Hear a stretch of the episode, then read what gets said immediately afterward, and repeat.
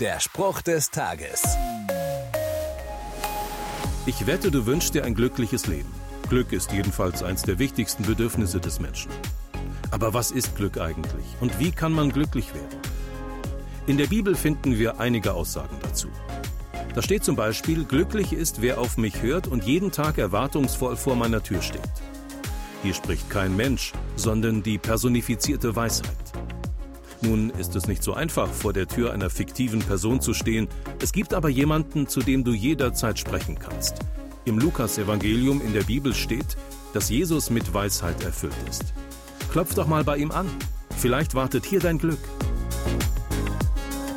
Der Spruch des Tages steht in der Bibel. Bibellesen auf bibleserver.com.